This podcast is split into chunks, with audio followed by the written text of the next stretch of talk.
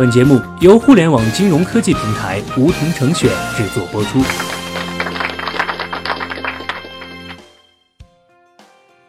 收听梧桐电台，掌握理财要领。现在注册并填写邀请码一二三四，还可免费获得一万元体验金哦。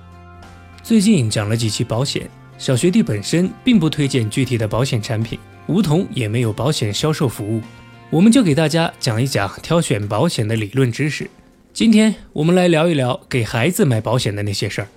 在说孩子的保险前，我们先确认自己做好了两件事儿：第一件，自己的保障已经做足了；第二件，确保给孩子上了医保。为什么先说这两件事儿呢？我们想给孩子配保险，就是担心孩子出事儿了没钱救孩子。但我们反过来想，不管是婴儿还是小朋友，都需要我们的照顾，父母才是孩子最大的保障。从家庭保险规划的角度看，在给孩子买保险之前，要先把家长的保险配足了才行。而医保是居民保障中非常重要的一环。其一，它并不要求你必须健康，无论有没有病史的孩子都能买，几乎没有什么门槛。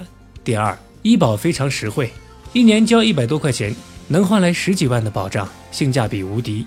各地的政策不一样，大家可以咨询居委会或是社保中心。小学弟提醒大家，社保是一定要上的。接下来我们谈怎么给孩子买一份好的商业保险。不同保险保障的重点也不一样，只有认清了孩子的保险重点，才算是买对了保险。那么孩子的保障重点是什么呢？家长在看孩子保险的时候，无外乎是一些大病保险、看门诊也能用的保险，还有将来读书能领的教育金保险。这些保险都能实现，但是有贵有便宜。买一份对的保险，一方面是适合自己，另一方面是做足保障。建议大家换个方向，从自身的需求出发，来看看我们究竟最迫切、最需要的是什么。小学弟帮大家把日常的风险做了一个分类，大致可以分为重大风险和中低风险。重大风险，顾名思义，就是发生概率低但后果特别严重的风险，比如治疗费用很高的重大疾病、意外伤残、死亡等等。这类风险是最适合用保险来转移的风险。一份意外险一年一百多块，但如果真是意外身故或是伤残，可以获得几十万的赔偿。一份重疾险一年几百块，孩子得了大病可以有几十万赔偿去治病。中低风险就是不会对日常造成很大影响的，像感冒发烧、阑尾炎住院等等，日常发生的概率高，但治疗需要的钱也能承受。这种风险对应的是门诊报销的保险。能买，但是保费一般比较贵。小学弟的建议是买不买都行，具体要看家庭条件。额外提一下高端医疗险。现在公立医院就医环境大家也知道，大人自己生病可能舍不得去私立医院，但孩子病了就舍不得他吃这份苦了。这种情况可以考虑高端医疗险，能报销私立医院、国际部、特需门诊费用等等，当然价格也会贵很多。所以说买保险，首先要保障的是重大风险。也就是重疾险和意外险的优先级肯定是第一梯队的。预算充足的情况下，可以再配一些高性价比的住院医疗险。如果还有富余，也可以考虑带门诊医疗保险的医疗险。这些险都是单纯的消费险，大家要警惕那些把保险和理财混合在一起的保险产品。这个之前的节目中也提到过，往往是保障保额不够，收益连余额宝都比不过，非常的不合算。明白了保障重点后。具体孩子的保险产品该怎么选择呢？别着急，我们一个一个来讲。第一，意外险。意外险能够保障儿童常见的意外风险。小朋友们好奇心强，好动爱探索，又很难分辨危险，像交通事故、溺水、烧伤、烫伤、跌落等等意外事件都非常常见。意外险作为入门级的保险，是商业保险中杠杆最高的一个品种。每年花一百元为孩子配置一款意外险是非常有必要的。需要注意的是。保监会对未成年人的死亡保额是有限制的，十周岁以下死亡保险金限额二十万，十岁到十八岁是五十万。大家在买保险时注意不要突破这个限制，因为不管在不同保险公司买了几份，超限额部分都是不会理赔的。另外，小朋友也很容易磕磕碰碰，不小心撞到头，去一趟医院就要一千多，所以意外医疗保障也很重要，其中不限社保，没有免赔额。百分百报销的意外医疗险肯定是最好的，不过它是实报实销，不能重复报销，大家不要买重了。第二个重疾险，疾病不会因为对方是孩子而不来敲门，孩子一旦生病，家庭几乎不可能放弃治疗。如果不能多攒钱，那咱可以买充足的保障。孩子的重疾险保额建议和成人一样，最好能五十万以上，因为一般重疾治疗的整体费用大致在三十万到五十万左右。而且在孩子患病期间，肯定也有一个大人要照顾，而影响到工作和收入，保额要把这部分的经济损失也涵盖住。那孩子的重疾险保到几岁合适呢？和成人不一样的是，孩子的重疾险非常便宜，且在不同的年龄阶段，容易患的重疾范围也会发生变化。如果预算有限，小学弟建议先保二十到三十年，没有太大的必要一次性就买终身。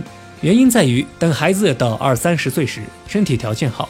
重新投保重疾险也划算，且保险市场也在不断更新，未来也会有更好的保险产品出现。但需要提醒的是，如果有小朋友在期间得了一些疾病，最后身体健康状况可能会不允许投保重疾险，例如川崎病，或是造成不可逆损伤的情况，都会被拒保。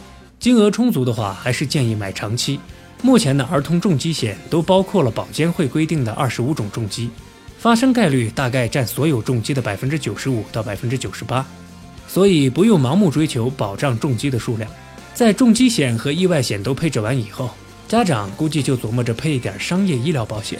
毕竟只要带孩子去过几次医院，就发现这看病实在是有点贵。这时候可以考虑最近很火的百万医疗险，有很高的免赔额，但是保额能达到百万以上的住院医疗险。它的优点是保费便宜。一年就几百块，但能保上百万，而且做到百分之百赔付。